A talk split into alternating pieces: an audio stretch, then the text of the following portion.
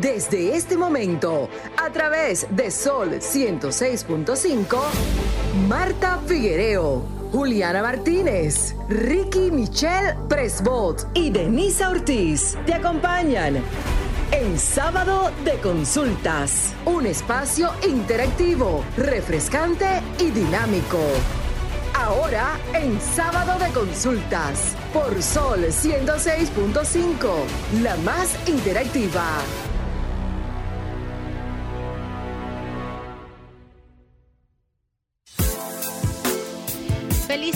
República Dominicana y el mundo que se nos sintoniza aquí a través de la más interactiva, esta Sol 106.5 FM. Contentísima de poder llegar a todos los hogares dominicanos a través de esta, este interactivo de la orientación, esta entrega otra vez de sábado de consultas. Y como cada sábado es costumbre de que en mi lado derecho siempre yo estoy acompañada de la bellísima Marta Figuereo. Buenas tardes. Como cada Marta. sábado. Así es. Nos vimos el sábado. Bueno, el sábado usted estaba un, po- un poquito sacrificada, Sí. pero gracias al Señor eh, le mandamos un caluroso abrazo. Sí, lo escuché.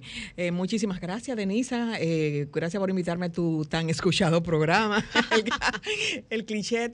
Pero nada, eh, feliz de encontrarnos de nuevo con todos ustedes para llevarle un programa sumamente interesante donde cada uno de nosotros, la doctora va a decir la edad, me imagino que después de los 45, no he llegado, eh, hay que operarse. El tema de hoy es un tema eh, apasionado y también muy interesante porque casi no sé el porcentaje de dominicanos eh, que ya han tenido que hacérsela y lo que le falta por hacer. Que es- No. vamos a hablar de catarata. Así es, así es. Definitivamente es una, un- una entrega súper interesante y como bien dices, es un, un tema en cuestión que no solo será para aquellas personas que ya tienen 45, como dice Marta, sino también para esos jóvenes que al igual que yo utilizamos los lentes para que utilicemos el debido cuidado y que no lleguemos a la catarata, sino que nos tratemos a tiempo para la prevención, como este es el objetivo del espacio, siempre, Siempre, prevenir, correcto. Pero como es costumbre recordarle a nuestros oyentes que pueden incorporar sus temas, enviarnos esas sugerencias sobre los temas en cuestión que quieran tratar en nuestro espacio a través de nuestras redes sociales, las de este espacio, S Consultas RD, tanto para Facebook, Twitter e Instagram. Y la suya, Marta. Figuereo M en Instagram y Figuereo rayita abajo Marta en Twitter.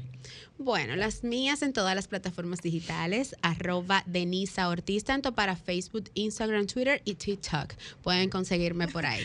Un caluroso saludo a todos los integrantes de este espacio, tanto para Carlos Martín, tanto para Juliana Martínez y al más sacrificado de todos, el señor Ricky Michelle Presbot, en cualquier continente donde se encuentre, ¿verdad? Así es, también vamos a enviarle saludo a nuestros oyentes en el exterior. Así es. A Esther Moreta, a Marco Febres allá en Brandon, en Florida. Y también en el Bronx a Eddie Mercedes. Así es. Bueno, y a los locales, tanto en Santiago también como, bueno, no podemos dejar a toda nuestra gente en Europa que nos sintonizan desde Italia, en España y también en Alemania. Un fuerte abrazo y gracias por la fidelidad en estos cinco años de entrega cada sábado. Bueno, como es costumbre nuestro top 3 de cada sábado, esos temas que han sido picosos, esas tendencias, esas sugerencias o en cuestión, eso que nos marcó en la semana y que ha sido cuestión y que en muchas ocasiones nos dieron en la diana o nos dieron en el corazón y por eso lo traemos al argot popular para que ustedes también se sumen. ¿Cuál será esa mirada de hoy de Marta Figuerea? Bueno, mi mirada es, como tú dices, que me tocó en la semana y me, me hizo, me hizo ruido. Eh, hay muchas cosas en, en, el, en- en el ambiente que muchas veces te hace ruido y que te, si tú no tienes una buena inteligencia emocional, eh, te baja la autoestima y te desbarata. Pero como uno entiende muchas cosas, a veces trata de, de bueno, de buscar la, la forma de expresarlo y de hacerle ver a la gente que no está actuando de la mejor manera. Yo pensé y digo que lo bonito atrae, pero la cortesía enamora. Es cierto. Eso, oye, es importantísimo.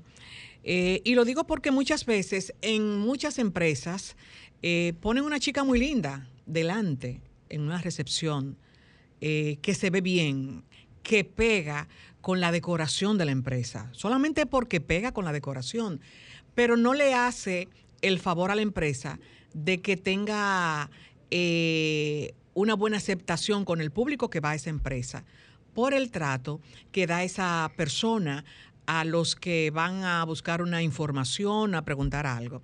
Entonces, y decía de esto que lo bonito atrae, pero la cortesía enamora, porque muchas veces solo se ve el exterior y, se, y nos olvidamos de los sentimientos. Y buscando las, los significados de lo que es atención al cliente, eh, que es todo soporte que brindas a tus clientes, ya sea antes, durante y después de la compra y que lo ayuda y que ayuda a una excelente experiencia de tu empresa. Entonces, si tú quieres tener una buena, un buen feedback de tu empresa, tú debes saber qué persona va a emplear para que sea el referente de esa empresa.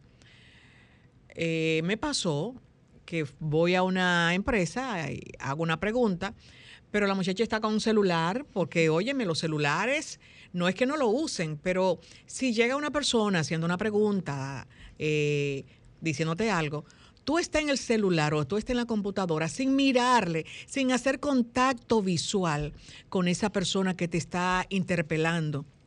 Entonces, eh, los departamentos de recursos humanos, eh, me imagino que son por competencias que, que seleccionan al personal de una empresa.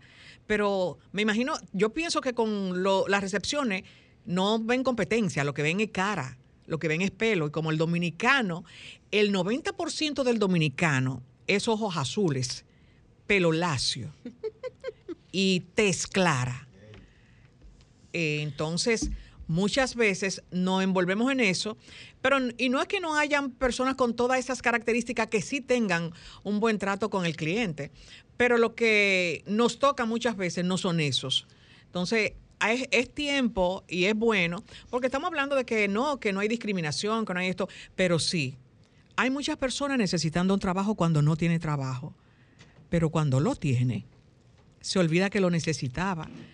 Y, y, hace la cosa me da la canariamente. Y por eso hay que tener una vocación profesional, lo que es la vocación, que es el desarrollo individual de talento y habilidades en la elección y disfrute de una carrera. Si usted no tiene vocación para usted tratar con la gente, busque detrás del, del escritorio. Y también lo que tienen que ver con las competencias, ubicarlo donde va esa persona. Bueno, excelente tu comentario y me sumo muchas veces porque no sé por qué en la República Dominicana se ha dado la cuestión de que atendemos a la persona por la marca de la ropa que use, la cartera o por la cartera, la gafa o en cuestión, señores, increíble, por el reloj que lleva en la muñeca. Y nos olvidamos de que muchas veces la persona que más dinero tiene es la que menos aparenta tener. Menos tenta. Así es. Bueno, Marta, a propósito de la ostentación y de todo esto, eh, mi mirada que me ha hecho mucho ruido durante toda esta semana es a propósito de lamentable incidente que ocurrió con el niño y las personas que venían desde Estados Unidos hacia República Dominicana luego de cuatro años sin visitar el país. Y justamente me caló en mi corazón este versículo de Mateo 24, 12 que cita, y por haberse multiplicado la maldad, el amor de muchos se enfriará. Y justamente cito el versículo porque he escuchado a través de las redes sociales que la vanidad, que no se puede creer en nadie, que ya nadie es amigo de nadie, que no se puede creer en los amigos, que ni siquiera en tu propia familia puedes creer. Señores, decir eso en un momento de dolor es válido, pero decirlo en, desde la otra perspectiva no lo considero justo. ¿Por qué no lo considero justo? Porque el primer mandamiento dice, amarás a Dios sobre todas las cosas. Y el segundo, amarás a tu prójimo como, a ti, mismo.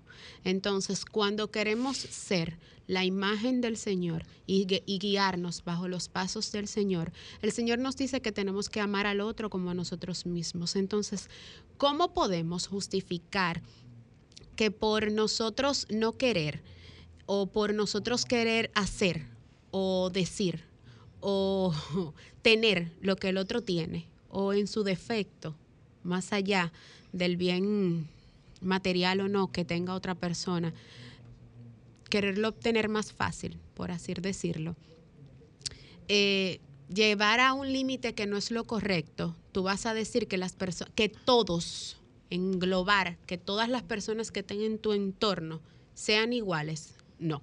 No lo considero justo. Hay todavía, y, y me atrevo todavía a decirlo desde otro criterio, habemos personas que todavía creemos en los valores, que estamos formados en valores, que no nos interesa tener lo que el otro tiene, que luchamos a diario por obtener bajo nuestro propio sacrificio nuestros logros, nuestros propósitos y nuestros bienes. Entonces, eh, no considero justo que se nos estén tildando a todos por igual. Sí, en su defecto bajo los criterios que ellos consideren, el padre dijo que dará las declaraciones pertinentes para dar la versión ante ellos, que es la verdad, y ante la sociedad. Solo Dios sabrá qué fue lo que pasó entre ellos y el por qué él cometió. Nadie tiene el valor ni tampoco la facultad de quitarle la vida a nadie. Pero lo que no considero justo es que a todos se nos tilden de que todos somos iguales. ¿Por qué? Porque independientemente de todo, hay personas que todavía tienen sentimientos y hay personas que todavía tienen valores y que desde sus criterios fueron formados por ahí. Entonces, revisa tu círculo. Esa es mi, mi, mi opinión, mi humilde opinión. A ti que me escuchas, a ti que me ves, revisa tu círculo y verifica a quienes tienes en tu entorno. Y esas personas que tú tienes en tu entorno, que quieren lo que tú tienes bajo ningún sacrificio, a esos tienes que sacar. Pero no nos tildes a todos por igual. Así es. Vamos a una breve pausa comercial, pero al regreso el plato fuerte de aquí de sábado de consultas en nuestra consulta de salud. Adelante, Romer. Estás escuchando el interactivo de la orientación, sábado de consultas. Mil cosas que hacer y tú de camino al banco. No, hombre, no. No te compliques y resuelve por los canales Banreservas. Más rápido y muchísimo más simple. No te compliques y utiliza los canales Banreservas, tu banco fuera del banco. Banreservas, el banco de todos los dominicanos. Press. Somos expertos en impresión digital, offset, transfers, bordados y serigrafías, sellos digitales, empastados y encuadernaciones, con los mejores precios en el país y en el menor tiempo de espera. Visítanos en Santo Domingo, en la calle Doctor de Fillón número 39, esquina de Siderio Arias, en el sector Bellavista y contáctanos en el teléfono 809-334-1043. Print Express. La pelota está aquí, a un clic de distancia. juancitosport.com.do Señores, la pelota ya está aquí, con más de 100 sucursales a nivel nacional. La pelota está aquí. Visita Juancito Sport. La gran oferta visual. Monturas más lentes por solo 1,500 pesos. Una visión. Óptica López Plaza Central. Kilómetro 7 y medio de la Sánchez y Jumbo Luperón. Monturas a la moda. Al mejor precio. Por solo 1,500 pesos. Una visión. Examen de la vista digital gratis. Óptica López. Plaza Central. Kilómetro 7 y medio de la Sánchez y Jumbo Luperón. Óptica López. Tu mejor visión. Estás escuchando Sábado de Consultas por Sol 106.5, la más interactiva. En Sábado de Consultas, consulta de salud. Retornamos, retornamos a nuestro plato fuerte y nos visita la doctora Ariela López, quien es cirujana oftalmóloga. Y con Ariela eh, vamos a conversar con relación a la cirugía de catarata, qué es la catarata, eh, cuál es la media, cuántas personas, estadísticas en la República Dominicana de personas con esta enfermedad. Hola, doctora. Hola, hola, hola, ¿cómo están? Miren, la doctora es joven titita. Muchísimas gracias por la invitación. Eh, como bien usted dice, mi nombre es Ariela López y soy cirujana oftalmóloga y me especializo más en cirugía de cataratas. Yo sé que muchas personas eh, en nuestro país actualmente no saben, llegan a la consulta pensando, eh, me dijeron que tengo catarata, pero no sé, no me explicaron bien y qué es eso. Y yo veo bien. Yo veo bien. Fue un doctor, el doctor que, con el cual me vi anteriormente, entonces yo vengo por una segunda opinión. Yo entiendo que la población no está totalmente orientada que es una catarata. Recordemos que la catarata es la principal causa de ceguera a nivel mundial, pero de manera reversible. Dígase que inmediatamente uno la retira, la persona puede volver a recuperar nuevamente la visión normal que tenía. Y esa visión realmente se, esa visión es una visión que obviamente es aceptada, o sea, el paciente se va a sentir mucho más cómodo y va a notar el gran cambio. Y de hecho, muchos van a la consulta y dicen, pero si yo lo hubiese sabido antes, me la hago desde que empecé a ver menos. Lo que pasa es que la, la visión va eh, decreciendo paulatinamente y es tan lenta esa disminución que el paciente piensa, la persona piensa que es normal que ya por cosas de la edad se vaya disminuyendo la visión y no es normal que una persona deba de ir disminuyendo la, la visión mensual, cada tres meses, en el año. No, ese deterioro visual puede regresar con una cirugía de catarata. Siempre... Pero doctora, perdón, que muchas personas lo están sintiendo y no van al médico y van a una farmacia y compran un, una lentilla. Sí, eso pasa mucho también, pero es por el desconocimiento de la población. Vamos a explicar un poquito qué es la catarata. Dentro de nuestros ojos hay una especie de lente, un lente eh, transparente, y ese lente tiene una potencia que nos hace ver mejor, tanto de lejos como de cerca. Con el pasar de los años, dígase aproximadamente a los 50 años de edad. Ah, yo no he llegado. aproximadamente a los 50 años de edad, ya esa, ese lente o cristalino se empieza a opacificar. Y esa opacidad es lo que recibe el nombre de catarata. A medida que la persona va aumentando en edad, esa opacidad también se va incrementando. Y a esto se le suma de que esa persona pueda o no tener algunas enfermedades, dígase una diabetes, que hace que ese cristalino se opacifique más aún. Es por ello que hay pacientes que usted se va a encontrar, personas que, bueno, a mí me operaron fue el otro día y veo bien, veo sumamente bien, pero yo no entiendo por qué a mi sobrina tuvieron que operarla bueno, hay que ver las causas que le condujeron a, tener catarata. Sin tener el rango de edad. Sin estar en el rango de edad. Y es que la catarata no solamente eh, le da a la persona porque obviamente tiene cierta edad. Las cataratas no solamente son seniles. Una catarata, un niño de hecho puede nacer con catarata. ¿O sí? Sí, por alguna enfermedad que haya cursado la madre durante el embarazo. También eh, algunas pacientes que usan ciertos medicamentos, como, como lo es el esteroide. Eh, esos pacientes alérgicos que se mantienen nebulizando, ya sea que tengan una asma bronquial y se mantienen nebulizando, son pacientes que más tarde o más temprano pueden desarrollar cierta opacidad en el cristalino. Y eso es muy importante que la población lo sepa, porque eventualmente eh, entienden que no por su edad deben de tener esa condición, sino que puede coexistir con otras cosas. Pero sí, yo he operado pacientes de todas las edades. Doctora, acaba de, indicar que un niño puede adquirir la catarata desde el vientre de su madre siempre y cuando adquiera cierta medicación. Habló también de algunos medicamentos, por ejemplo, como los pacientes que tienen eh, asma eh, por ejemplo, ¿qué tipo de medicamentos pudieran conllevar a una catarata desde el embarazo?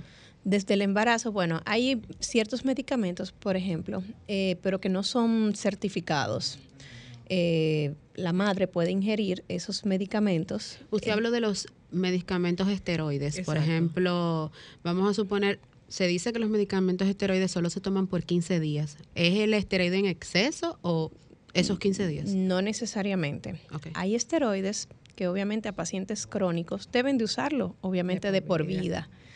y entonces uno no puede limitar. Recuerden que los medicamentos se aplican riesgo-beneficio. Hay que ver por qué esa persona debe de utilizarlo de por vida para con lo- eh, controlarle cualquier patología. Y con respecto a los niños, que me, que me dices que no necesariamente son medicamentos, puede, esas malformaciones en el cristalino se pueden dar por causas genéticas y enfermedades que haya adquirido la madre. Por ejemplo, una madre que haya adquirido una tosoplasmosis, una rubeola, un citomegalovirus, eh, enfermedades propias eh, infecciosas, infectocontagiosas. Eso puede afectar obviamente a la criatura que lleva adentro y puede traducirse obviamente en esa opacidad del cristalino.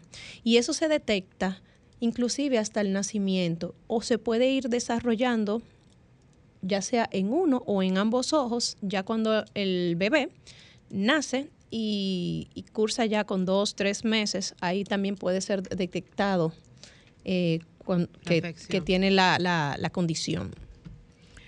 Eh, dicen, aquí mirando la pregunta, que ¿qué tiempo dura, tarda para esa catarata como hacerse ya perceptible en la persona? Porque usted decía al principio que la gente sigue caminando y no se da cuenta.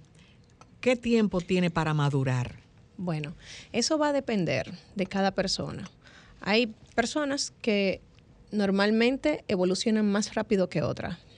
Una persona, se pueden ser dos personas de la misma edad y uno se le va a desarrollar más que al otro porque ese, esa persona de repente va mucho a la playa. Y el sol es una causa, obviamente, está muy relacionado a la opacificación del cristalino. Pero nos mandan a coger vitamina D. Sí, pero la vitamina D se toma con sombrero en nuestro país y, con gafas que protejan contra rayos ultravioleta, que es lo que menos hacemos Sí. cuando vamos a balnearios. Exactamente. Y de hecho también nosotros eh, en días pasados, que era el del dermatólogo, que hablábamos de la protección, y nosotros como isla no debemos usar, no solamente para la playa, pamela y sombreros Claro. y gafas. Y a veces pensamos que vamos a vernos ridículos, pero no. No, no, es la ubicación en donde nos encontramos. ¿no? Estamos prácticamente en el ecuador del planeta y los rayos inciden directamente. Entonces, esos rayos de luz no solamente afectan nuestra piel, sino cualquier estructura. De hecho, hasta el pelo lo maltratan. Exactamente. Vamos a, a Sí, poner sí. nuestro teléfono para que nuestros oyentes nos llamen y le hagan la pregunta a la doctora Ariela López. Adelante, Romer.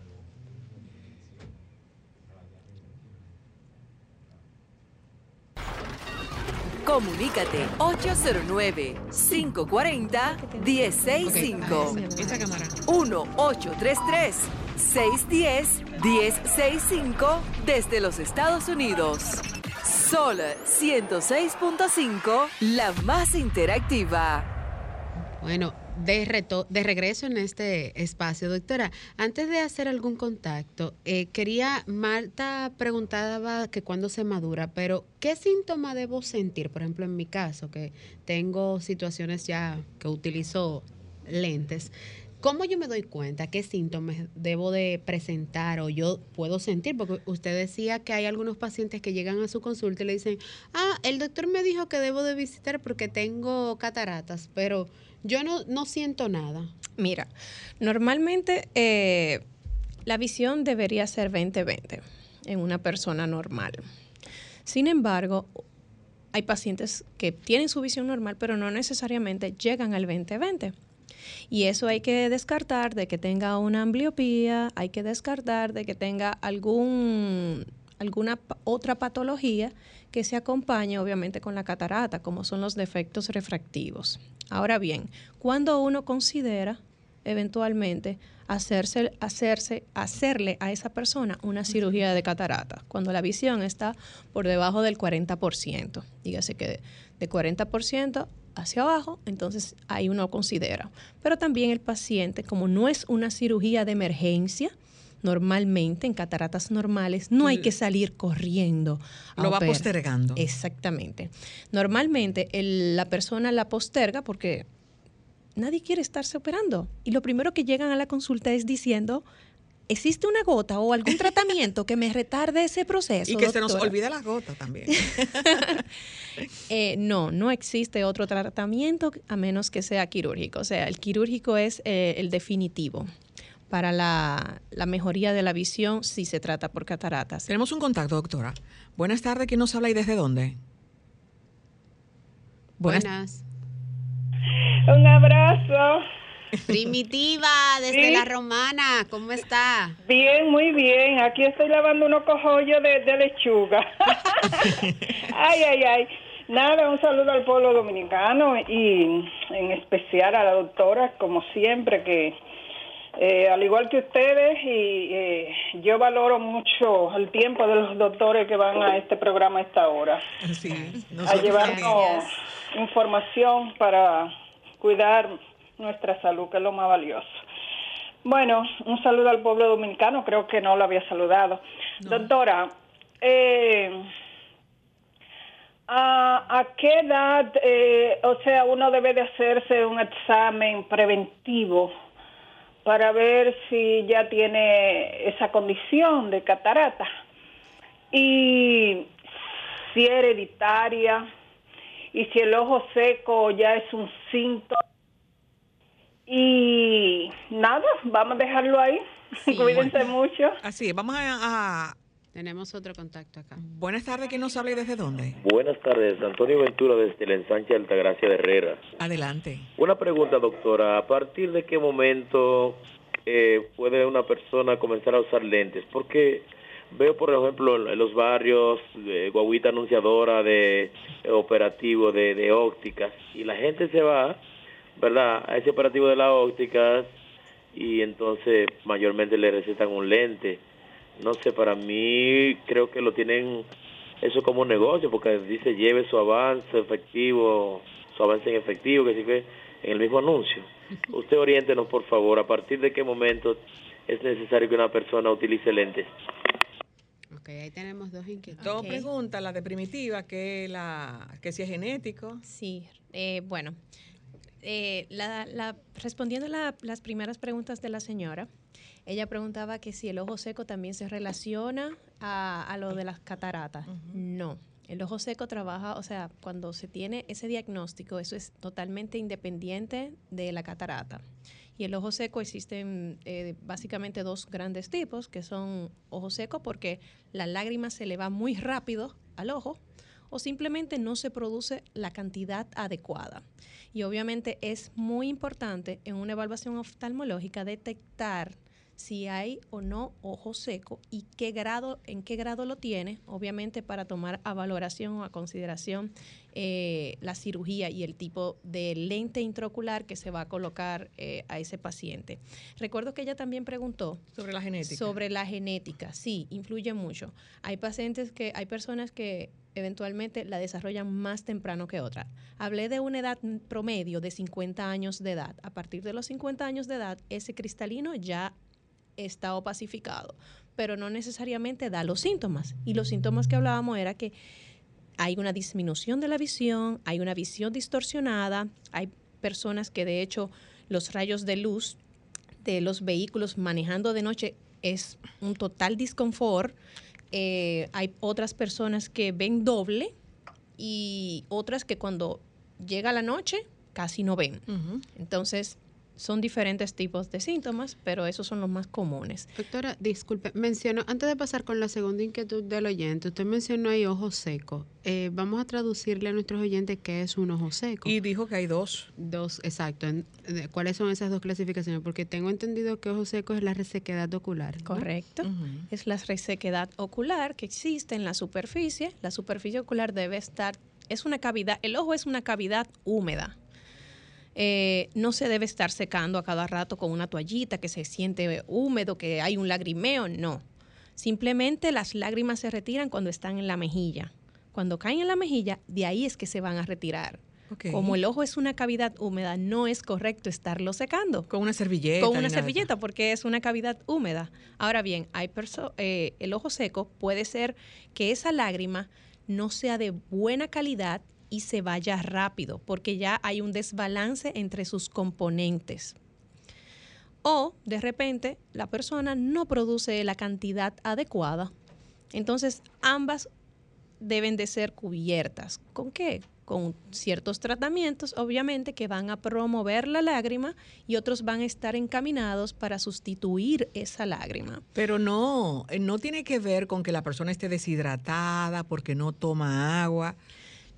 Tiene que ver con Tiene eso. tam- sí, hay, hay personas, obviamente, que no toman agua adecuadamente, no se hidratan, no toman eh, una rica dieta, obviamente, en diversos alimentos, pero eso se puede de- detectar en una consulta. O sea, qué tipo de ojo seco tiene esa persona y debido a qué también, porque ya el ojo seco no es solamente en esas personas, esas mujeres que estaban entrando en edad con esos cambios hormonales, no, de hecho hasta los niños se le está diagnosticando ojo seco y todo es debido a esto, aparatos A las pantallas. a las pantallas, aparatos electrónicos. Y es, una, bu- eh, es un buen llamado, sobre todo que yo vivo también diciéndole a algunas amigas eh, que por qué le tienen que dar a las madres modernas un celular para tranquilizar a ese niño.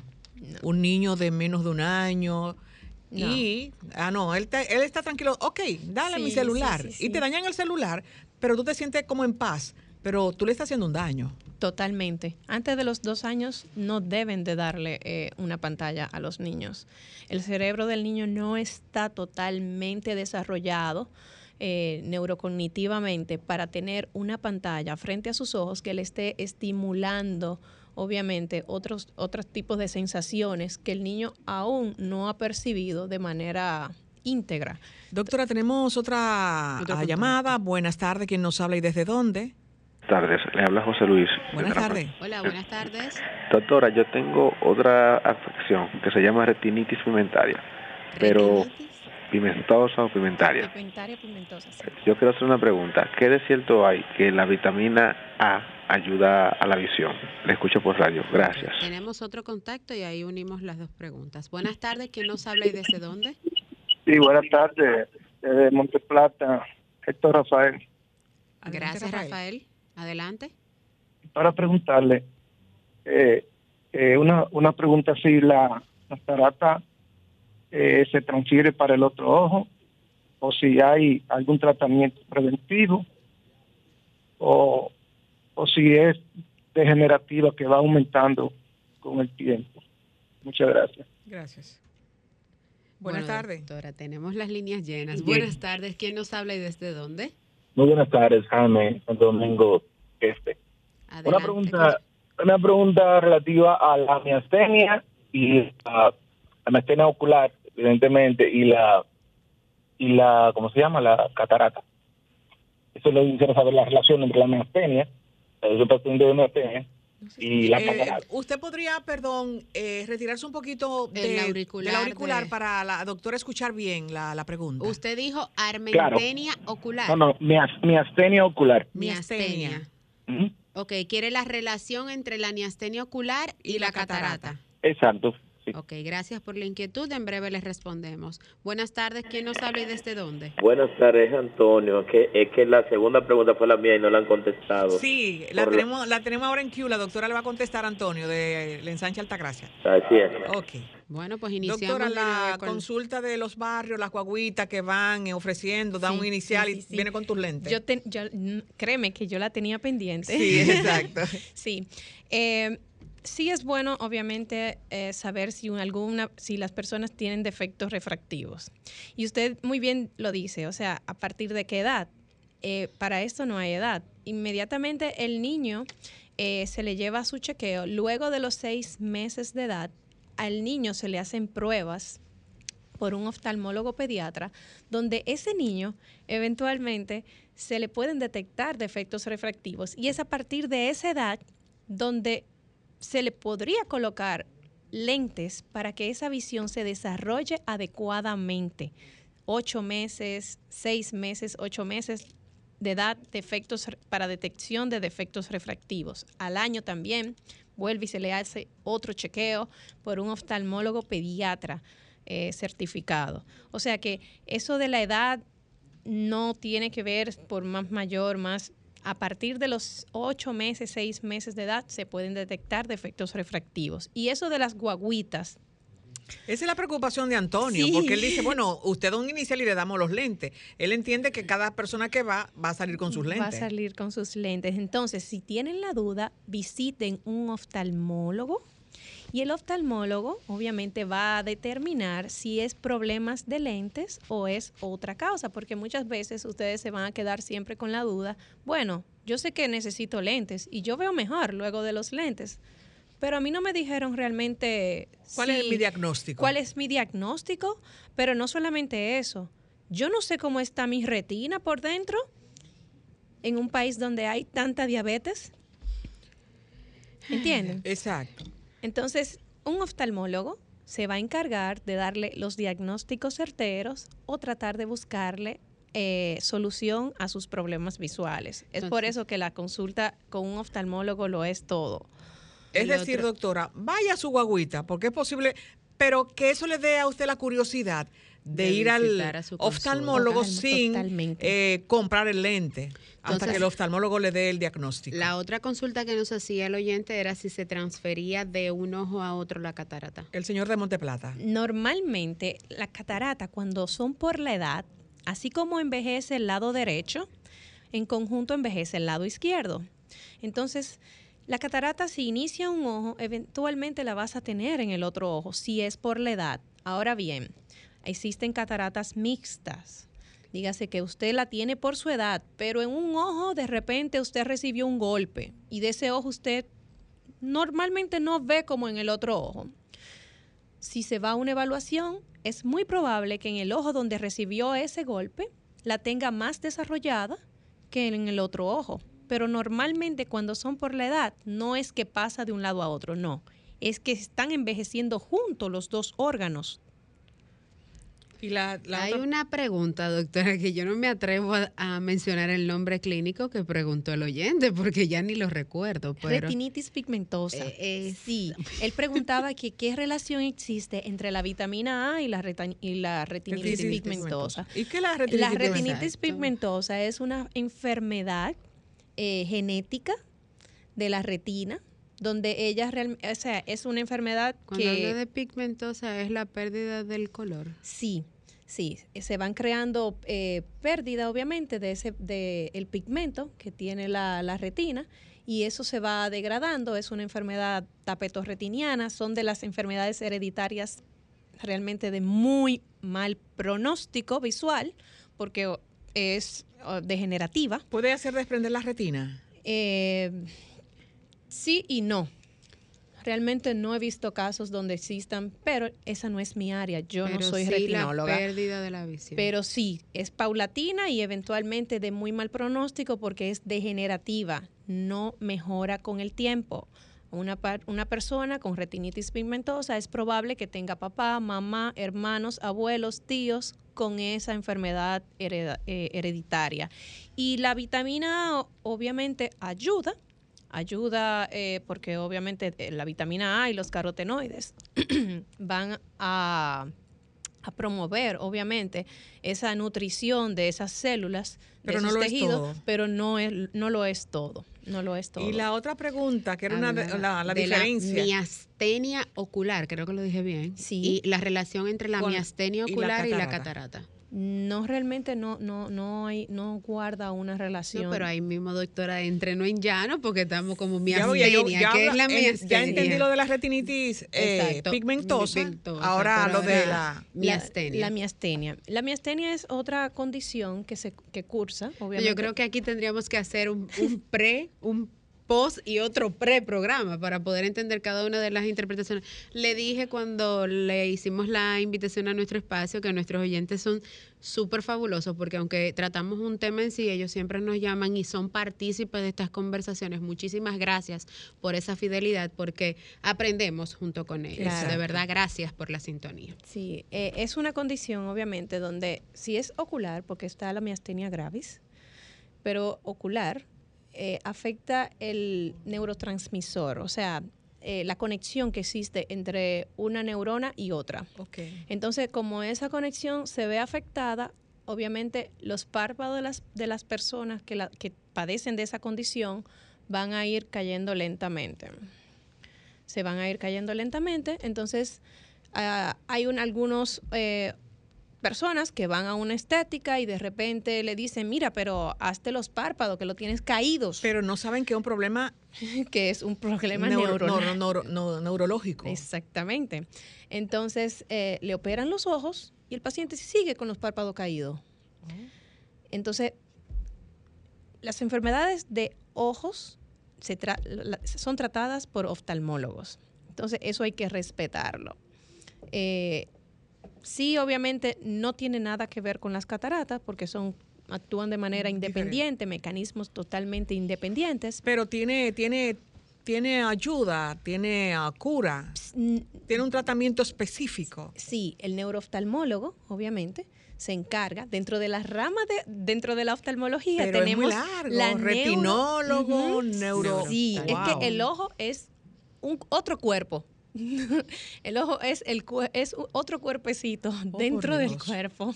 O sea, por eso hay tantas ramas y cada rama se encarga obviamente de, de- de ciertas áreas de, de la visión o del órgano visual.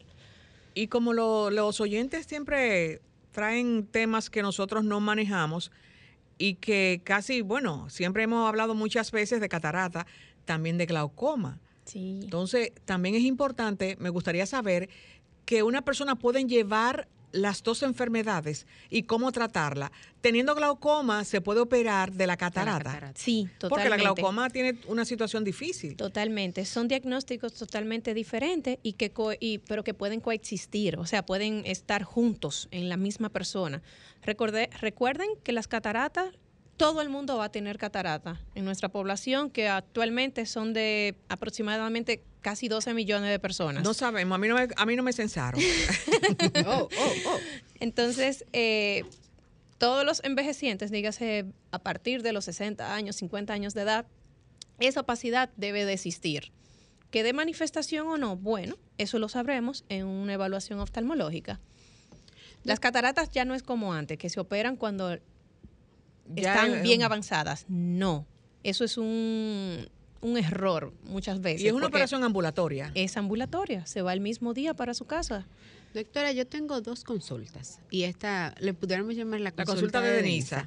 La primera es, bueno, esa no sería mía. Eh, la catarata ya se opera hoy en día a láser, porque como hablaron ahora mismo de que es una operación ambulatoria y generalmente ya hoy todas las operaciones ambulatorias es porque se hacen a láser, esa es la primera. Y la segunda, esa sí es mi consulta. Cuando nosotros hablamos de que utilizamos el lente, ya me diagnostican una, un astigmatismo, una hipermetropía o una miopía, se dice que el, el lente es para mejorarte la visión.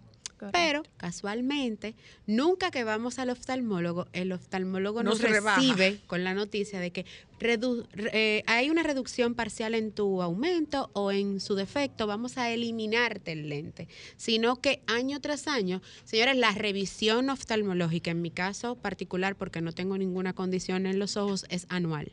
Y la mía. Entonces, eh, año tras año, en mi condición, la doctora siempre me recibe, ay, aumentaste un 0.01, un 0.02, pero nunca hay una reducción parcial. ¿A qué se debe esto?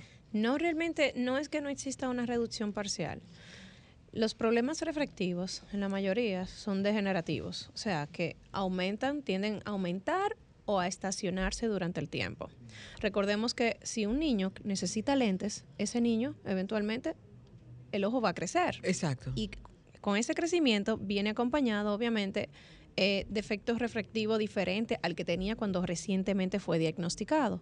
Entonces, como bien dice Denisa, ¿por qué no le dicen a ella que tiene menos? Que tiene menos. Entonces, no es que regresa, es que se estaciona, el defecto se estaciona y que muchas veces se puede enmascarar cuando hay opacidades de medio como es la del cristalino. Ah, de repente un paciente, una persona, no, pero que yo era hipermétrope, pero ya está bajando. Lo que pasa es que la catarata que usted tiene lo está miopizando. Ok. Entonces, por eso obviamente puede regresar un poco, pero normalmente no.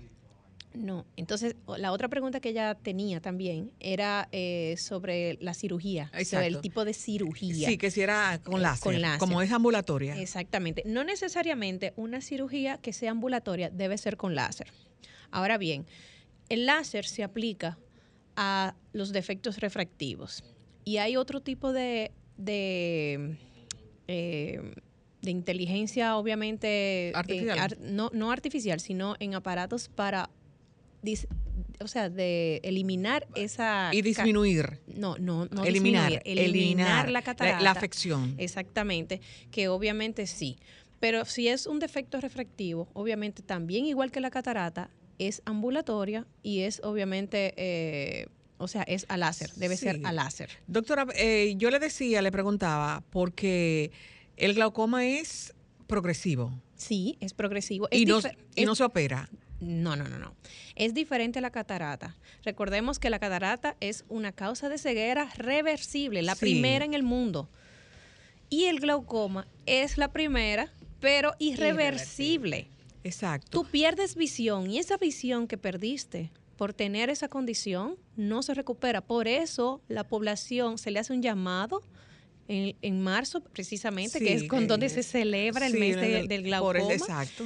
Se le hace un llamado a la población para que acudan a sus chequeos, porque esa enfermedad o esa condición se puede obviamente evitar la ceguera Doctora, pero con chequeos previos. ¿el, ¿el glaucoma viene, se arrastra a través de la condición de la diabetes o es una enfermedad que aparece porque sí? Es multifactorial. Sí, tenemos un contacto.